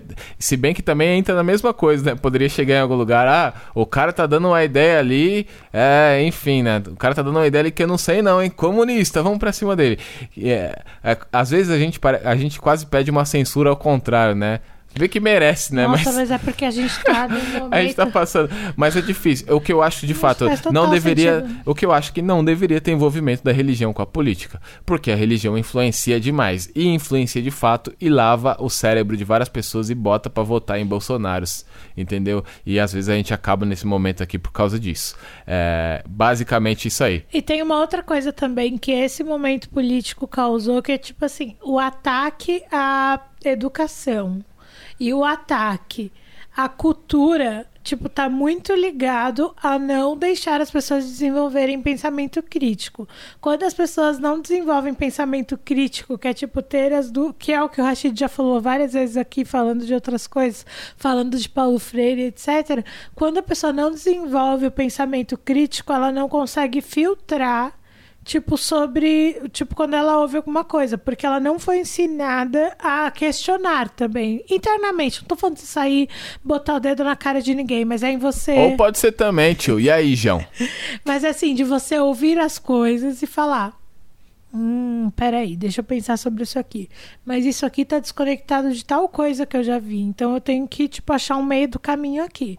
E eu acho que, tipo, esse ataque à educação, aos professores, e, esse, e o ataque simultâneo à cultura, que também traz vários questionamentos e que traz os assuntos à tona, tá diretamente ligado com o projeto desse governo Sim. Que é não deixar, não colocar as pessoas para pensarem, é transformar todo mundo em gados, desculpa, o perdão, trocadilho infame. E, inclusive, é, o lance de. Ele só, só tá do lado da, da, da- dos cristãos porque é a religião mais popular. Família, se fosse se fosse o candomblé, a religião mais popular, ele tava do lado do candomblé. Não tem a menor, a menor dúvida disso, tá? Esse cara não sabe nada sobre o cristianismo. Ah, enfim, né? Vai na, vai na marcha pra Jesus, faz a criancinha levantar dedinho de arma, tá ligado? Ah, mano, pelo amor de Deus, pô. É... Enfim, pra, pra gente arrebatar esse assunto aqui, é, eu queria falar. que- primeiro, eu queria dar uma, uma, uma opinião, um desabafo, no caso, que é um um- uma das coisas que eu venho pensando, e uma das coisas que me, me, me tiraram da coisa da, da, da, da igreja tradicional e, e essa coisa da instituição igreja e do dogma, vocês têm que estar sempre lá e tal, não sei o quê.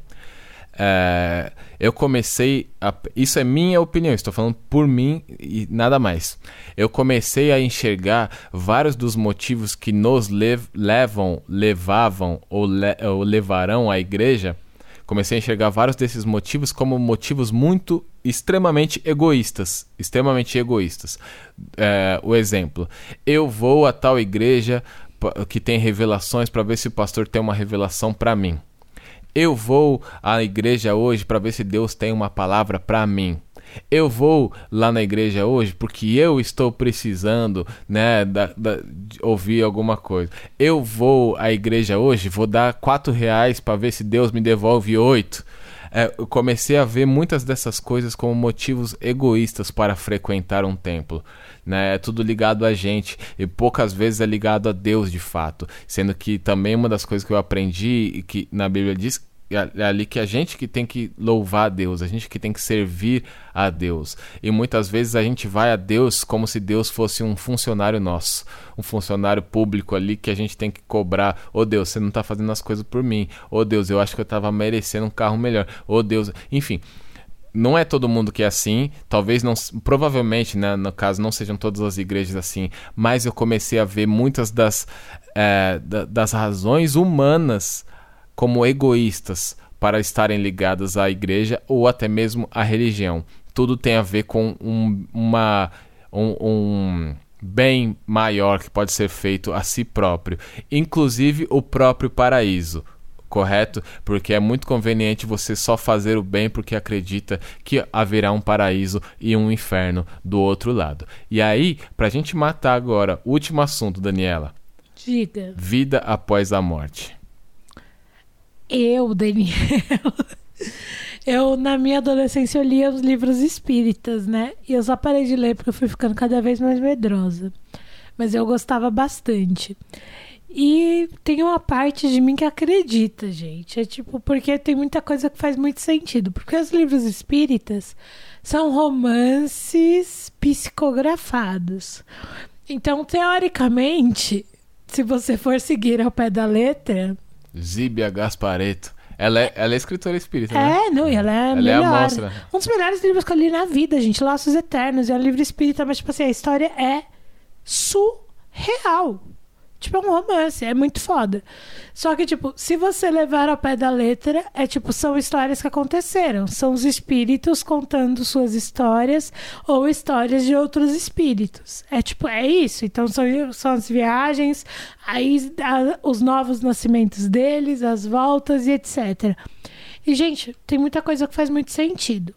Inclusive, me bota pra pensar e eu não quero, é, tipo assim, sobre coisas que acontecem nas nossas vidas aqui. Realmente, da gente tá, tipo, num retorno pra corrigir coisas nossas, pra corrigir, sem, tipo, coisas, defeitos do, do ser humano, né? Né, Tipo, eu não tô falando de parte física, eu tô falando de você é uma pessoa mesquinha, então você volta pra você entender que ser mesquinho não é um caminho. É tipo, é isso, assim.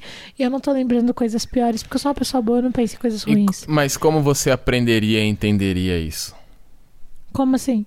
Tipo, eu vim aqui pra aprender que eu não devo ser tão mesquinho, tipo Por isso. causa de pra onde a vida te traz. É justamente isso. Então, tipo assim, ah, tem uma pessoa que passou por tal situação que ela era uma pessoa ruim. Ela volta numa situação que obriga ela, tipo, a ser melhor ou, sabe?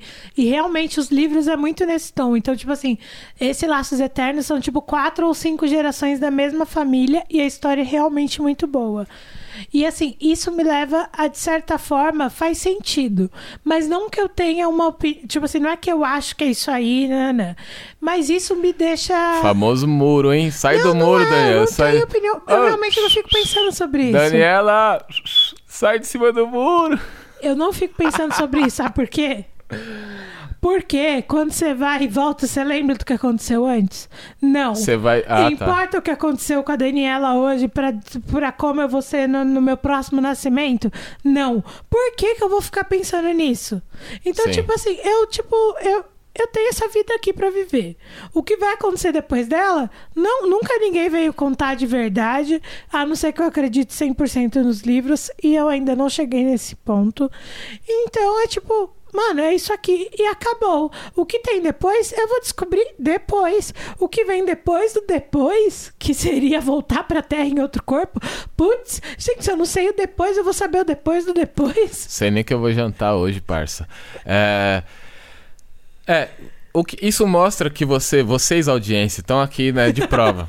Isso mostra que a Dani é uma pessoa coerente, de fato. Coerente, porque isso tem a- diretamente a ver com o seu raciocínio de que ó, a pessoa nasce com talento, nasce com não sei o que lá, e combina com aquilo. Só que aí, segundo isso aí, aí você não tem como rebater. Segundo isso aí, um nasce pra ganhar e outro pra se fuder mesmo. Porque teoricamente a pessoa que veria é porque ela veio pra pagar por alguma coisa. Segundo o que você disse agora, vocês Não. estão de prova. Mas, gente, nada vocês, é sem... vocês estão não de prova. 880. Não, eu sei, mas vamos, enfim, vamos. Porque se eu for acreditar nisso, eu, vou- eu posso dar o meu exemplo. aí Eu vou acreditar que eu tô, tipo assim, que eu passei, que eu passei de cirurgia, que eu passei um ano sem andar, não sei o que lá, porque eu tô pagando algum pecado específico. Mas- e eu não, tipo. baseado no que você falou, é isso Sim, que é eu isso tô... que eu tô falando, que eu não. É justamente por isso, eu não tenho uma opinião formada porque eu não sei. E aí que tá. Que eu esteja pagando por algo que eu fiz na outra vida. Eu lembro.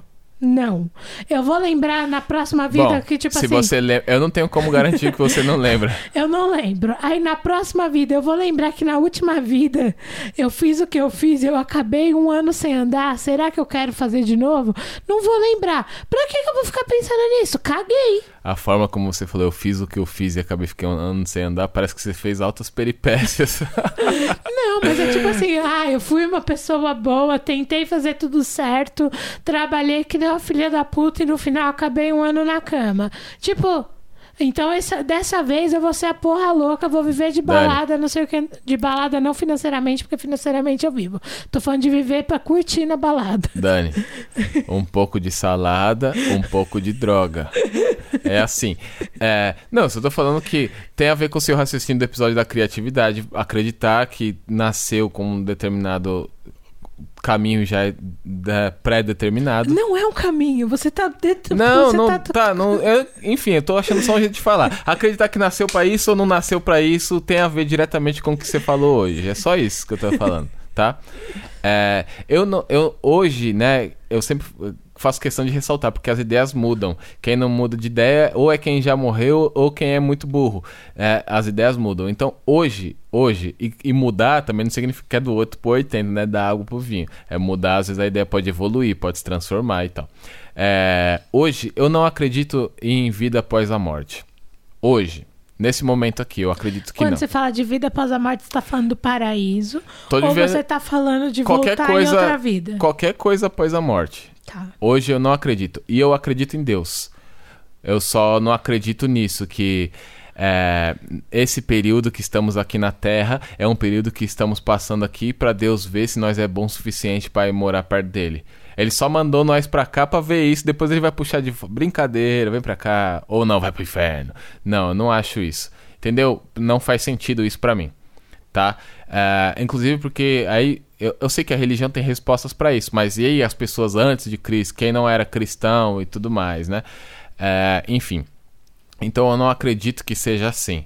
Não acredito que esse período é, é- esse período aqui é uma espécie de seleção, é uma é uma é, né, é uma, é uma como posso chamar? Uma oh meu Deus do céu, quando é entrevista de emprego é uma a mem- Dinâmica. a, memo- a- a memória pandêmica que Uma dinâmica de Não, é uma. Balalão seletiva. Tá faltando a primeira Um pa- processo seletivo. Processo seletivo, tá faltando a primeira palavra. Um processo seletivo. Não consigo acreditar que isso aqui seja uma espécie de processo seletivo para ver quem vai pro inferno e quem vai pra, para o céu. Essa ideia não me cabe hoje. Hoje, no- na terça-feira, dia 31 de agosto de 2021. Hoje, essa ideia não me cabe né? Talvez ela volte a me caber um dia, como já me coube em outros momentos da vida. Mas eu não acredito nisso. Mas eu acredito que realmente é, a vida é essa aqui. Quando morreu, acabou. Acabou, cara, acabou. Chega também, dá chance da outra a oportunidade de outras pessoas viverem. Acredito que muitos desses dogmas e crenças acabam vindo de uma conveniência, né? É muito bom você acreditar que assim. É, você- a gente sabe que essa vida é curta e a expectativa de vida já foi muito menor, né? Então é muito conveniente acreditar que esse período que você vive aqui, é, você vai viver, mas assim, a sua vida vai acabar ali, mas é porque você vai para outro lugar e aquele, aquele outro lugar é, é a eternidade, entendeu? Aquele outro lugar é para sempre, você vai estar, é tipo, é uma festa que não, a- não tem lotação. E Deus seria um fanfarrão, né? Mete um monte de desafio no cabeça. Olha a tentação. Olha a, tent- Olha a tentação aí. É, é o, é o- é o programa Tentação lá do Silvio Santos. É, então, assim, não, eu não. é- Isso não me encaixa mais. É, então eu acredito que a gente vive essa vida. Essa vida é a que temos. E quando desligou, acabou, desligou. Antes eu tinha medo um pouco do, do- da morte, mas no sentido do o que vem, né? Não, no, não o medo de morrer, né? O medo da morte, né? O medo de morrer eu ainda tenho, né? Eu tenho medo de sair daqui. Eu olho pros dois lados quando atravessa a rua porque eu tenho medo de morrer, certo? É, eu olho se o elevador tá lá quando Deve abre a doer porta. morrer tô fora. Não, eu, eu- porque eu tenho medo de morrer.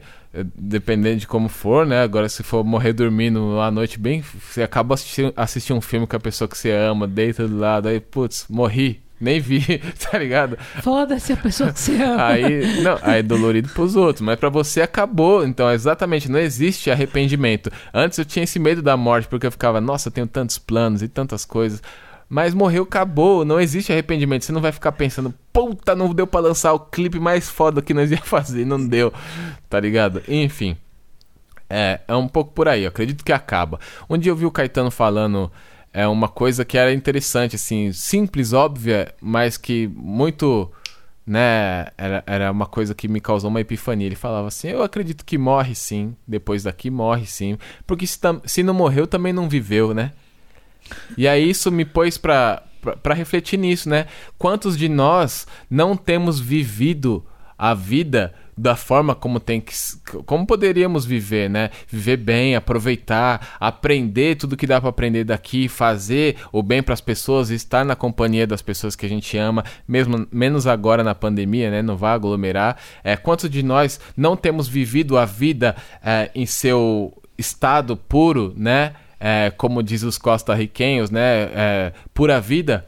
Como, quantos de nós não temos vivido a pura vida é, porque estamos vivendo em, em, em prol ou pensando num que virá depois? Na vida que vai vir depois e que a gente nem tem certeza de fato se existirá. Então eu prefiro me dedicar à minha vida completamente aqui e descobrir depois se vai haver ou não, do que viver a vida aqui em prol de uma vida posterior e depois, quando acabar tudo, ela nem existir. E eu deixei de. Enf- Enfim. E quando eu tô falando de viver, eu não tô falando de viver a vida doidado, sexo, drogas e, e, e- trap, né, mano? É, não- é de, não é disso que eu tô falando. Eu tô falando de viver uma vida da hora, se sentir bem, tá ligado? Não, não deixar a rotina te consumir, não deixar os dias te consumirem, não deixar o consumismo te consumir, não deixar o consumismo te consumir, descobrir que o dinheiro é uma ferramenta sua e não um bagulho que você, não, tem que trabalhar pra ganhar esse dinheiro aqui, porque daqui a pouco não sei o que, não sei o que lá, deixar ser dominado por isso. Dinheiro é bom, a gente quer, mas é uma ferramenta nossa e assim é pra tudo, tá ligado? É, é isso, né? Um, um pensamento talvez pouco filosófico, mas eu acho que é isso. Esta vida, esta vida, este podcast, este podcast. O que vem pós cama, mesa e trampo. o que eu penso também é, é um pouco disso. Tipo, quando eu falo que eu sou, que eu tento agir, tipo, tento ser uma pessoa boa. E eu não. Isso é um compromisso que eu tenho comigo, assim. Eu não me movimento de forma que atrapalhe o caminho de outras pessoas. Não importa do que a gente tá falando. Tipo, porque assim eu durmo com a minha cabeça tranquila no meu travesseiro. E eu tô, me, eu tô preocupada com amanhã. Tipo assim, não é com que, ai, nossa, porque Deus vai te castigar, porque você vai pro inferno, você não vai. Tipo assim, eu tô preocupada em ser castigada amanhã. Eu acredito. Tipo, não, eu nem sei o que karma quer dizer, de que religião que é, não, não, mas assim, se eu puder falar que eu acredito em alguma coisa, é que eu acredito em karma. Pra mim. Não acho que seja uma regra, porque eu vejo um monte de gente filha da puta se dando Não, bem. porque a karma, realmente, a karma é um negócio bom, assim, a gente fica paciente. Mas eu acredito em karma, tipo assim. Posso falar sério? Eu acredito que se eu fizer algo ruim pra alguém, provavelmente essa conta volta. É aquela, tipo, as palavras nunca voltam vazias. Então, tipo, eu me esforço muito e penso muito sobre os meus movimentos para que eles nunca atrapalhem o caminho de outra pessoa, seja ela qual for. Seja alguém que eu gosto ou não gosto, que eu conheço ou não conheço. Meus movimentos são friamente calculados para que eles não atrapalhem o caminho de ninguém, para que eles não causem o tropeço de outras pessoas. Tipo, isso é o compromisso que eu tenho na minha vida. E o meu depois que eu penso é o meu amanhã, é daqui uma semana, daqui um mês, daqui um ano, não depois que eu morrer. Entendeu? Sim. E eu quero voltar numa coisa. Ih, rapaz, agora cuidado, hein? É, muito rápido. Sobre a questão do dom, é tipo, o que eu quero, o que eu quero Ó, falar. fa- ó, família, você está vendo? Mano, levou pro coração, barato. Levei. É o seguinte, o que eu falo não é nem que você nasceu pra isso ou pra aquilo, nasceu pra se dar bem ou pra se fuder. O que eu acho é que se você nasceu pra cantar, você vai cantar. Você vai descobrir que você sabe cantar com três anos de idade, tipo, na frente do espelho. Ninguém vai entender porque que você canta tanto, mesmo sem saber pronunciar uma palavra completa. E você vai cantar a vida inteira. Talvez profissionalmente, talvez no chuveiro, talvez no karaokê com as suas amigas. Mas é um bagulho que tá dentro de você. Tipo, e aí eu acho que o dom, ele pode estar em qualquer coisa da vida. Tipo, pode ser meu dom é tipo ser mãe. E aí você vai pegar e vai, tipo, ser a melhor mãe do mundo. Você consegue se dedicar muito às crianças e isso não vai impedir você de trabalhar com outras coisas, porque você é boa naquilo. E tipo, e isso não muda. E eu não tô falando que você vai ser bem sucedido no que você é bom. Também. É tipo, ah, eu tenho dom pra música, mas eu não, não, tipo, não deu certo. Não quer dizer que seu dom não tá ali. Você continua cantando Você falando bem. de talento. Mas o que, eu, o que eu acho é que isso vem com as pessoas. Eu acho que vem de fábrica. É, é, é, você tá definindo talento, no caso, né? O dom parece algo divino, né? Algo dado, assim, né? Você tá falando de um talento, então a pessoa que tem um talento não necessariamente vai viver daquele talento. É que eu acho que os talentos vêm de fábrica, por isso que a gente chamou de dom. Mas eu entendo o que você tá falando. Entendi. É injusto. Eu não vou responder isso aqui, mas Tá. eu preciso dizer que isso é injusto, porque ela teve um espaço em outro episódio pra falar de uma coisa de, de dois episódios atrás, ok? Mas eu vou seguir, tá bom? Vou seguir. Antes de irmos para as dicas, porque esse aqui já tá se tornando o episódio mais longo da história, mas é uma discussão sobre religião e é um e tá recheado de tabus.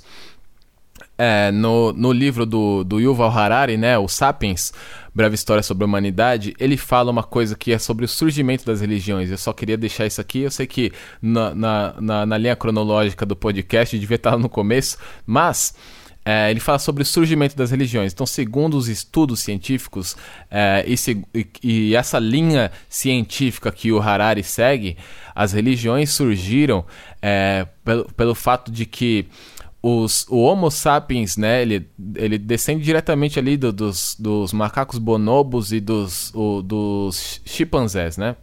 E, e são chimpanzés? São, são chimpanzés, se eu não me engano.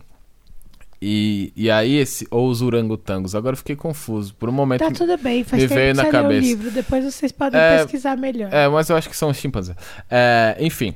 E aí, essas. ah, o- tanto os bonobos quanto os chimpanzés ou orangotangos, ele, eles não conseguem formar sociedades maiores do que 180 indivíduos. Porque a partir desse número é cientificamente comprovado que eles não conhecem mais conhec não conseguem mais conhecer uns aos outros se passa de 180. Com 180 indivíduos ainda é possível conhecer todo mundo dentro do seu, do seu grupo certo? É, e isso, é, ele faz, isso fazia parte das sociedades dos homos, né? É, o Homo neanderthalensis, o, o, o- enfim, agora me, me fugiu a memória aqui, eu preciso falar rápido. então, e o Homo sapiens também, né? É, o Homo florensis e blá, o Homo sapiens também. O- só que o Homo sapiens ele passou por algo chamado revolução cognitiva, né? Que foi o que deu que é, que a pessoa chama de revolução imaginada, que foi o que deu capacidade de imaginar coisas. E essa revolução imaginada foi o que criou o dinheiro, porque o dinheiro é uma coisa imaginária. É, as linhas das fronteiras, porque as, é, são coisas imaginárias. Não existe uma linha, um muro, né? Em alguns lugares já existiram, né? Mas enfim, já houve pessoas que quiseram construir, reconstruir. É, enfim. E aí a religião e a política também surgiu como o quê? Como algo que fazia com que mais de 180 indivíduos pudessem se juntar eh, em prol da mesma causa. Como que eu vou fazer fulano de tal lutar por mim se ele não me conhece, se ele não sabe das minhas necessidades? A questão é, quando se passa de 180 indivíduos é, e ninguém se conhece, e a- ali não, todo mundo não se conhece mais, é, você não precisa lutar pelo cada um por, por, por si próprio ou um pelo outro. Mas se você lutar pelo espírito guardião da floresta, o espírito que protege a colheita, o espírito da fertilidade, aí as coisas mudam. Aí você consegue juntar uma grande sociedade em prol da mesma causa. Então, há relatos de que a religião e a ideia de política também surgiu nesse ponto aí. Perfeito. Gente, muito sexy. É, fazer o quê? Eu fico sem palavras, sem palavras. É, enfim, né? Com essa, com essa aula do Harari, né? O Rashid citando Harari. é, vamos para as dicas da semana, então, Daniela. Let's go. Vai, Dani, vai, Dani, dê sua dica. Gente, eu tô vendo séries, tô procurando séries, inclusive, me mandem dicas. E aí, semana passada eu vi o Gambito da Rainha, que todo mundo ficou falando na época, mas eu sou chata, eu tenho bode do que tá todo mundo falando, eu não vi. e eu só vi agora. Eu fui procurar coisas pra falar aqui, mas, e eu achei a sinopse muito boa. eu vou ler a sinopse e depois eu faço um comentário rápido. Uma órfã prodígio no xadrez luta contra vícios enquanto enfrenta os maiores enxadristas do mundo. Quando eu vi o pessoal falando dessa série, eu vi a cara da menininha lá, eu falei, deve ser boba que só porra, não quero ver. E não é nada boba. Pelo contrário, é realmente, tipo assim, ela. A mãe dela tinha problemas psicológicos. E aí ela vai pro orfanato. Lá ela se vicia nos calmantes que o orfanato dá para as crianças ficarem calmas. Aí o orfanato costa- corta os calmantes de uma vez, porque o governo mandou, e ela fica sofrendo. Mas os calmantes colocavam ela num estado meio de transe que ela conseguia ficar imaginando as partidas de xadrez.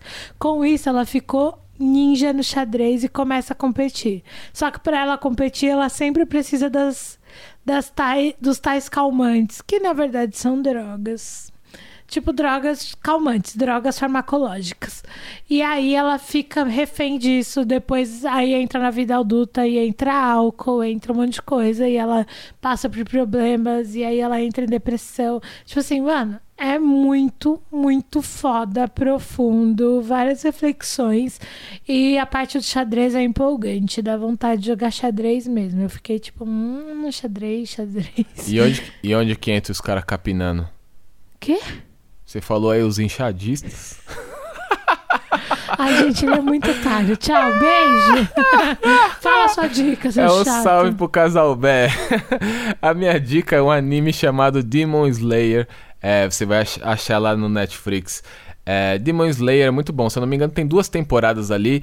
É, é muito foda, de fato. Só que a resolução da história está num filme. E o filme ainda não saiu pra cá, pra gente, meros mortais. Se eu não me engano, tava até no cinema, alguma coisa assim. É, mas é, eu não tô indo ao cinema, então pra mim, filme que tá no, no cinema agora pouco interessa. Eu quero saber na minha mesa, é o filme no meu, no meu computador, na minha tela, na hora que eu estiver jantando, meus amigos, minhas amigas. Mas assistam Demon Slayer, vale muito a pena, é foda demais pra quem gosta de anime de com, com luta, shonen, né, com espada e tudo mais. E, enfim, misticismo, é, religião envolvida, assistam Demon Slayer, certo? No mais é isso, vou saindo fora no sapatinho, agora eu vou tomar um belo do café enquanto envio essas vozes para a Daniela enviar para o Dantas para poder chegar até vocês. Gustavo já está desenvolvendo a arte. E, gente, esse episódio teve um monte de coisa com, tipo, discordâncias, concordâncias e polêmicas e tudo mais. Mandem e-mail falando o que, que vocês concordam, o que, que vocês não concordam, dando a opinião de vocês para camamesitrampo.gmail.com Nas redes sociais somos arroba camamesitrampo e conta pra todo mundo que tem um podcast muito legal aí pra eles ouvirem, tá bom? É isso mesmo, e é o seguinte, mano. Se não mandar e-mail, as próximas férias vão ter oito meses, tá avisado. paz. No mais, ouçam Rashid, comprem na loja Foco na Missão. Inclusive teve reposição da Rap de Alma lá que muita gente gosta. E é nóis. Boa semana, família. Até mais. Beijo!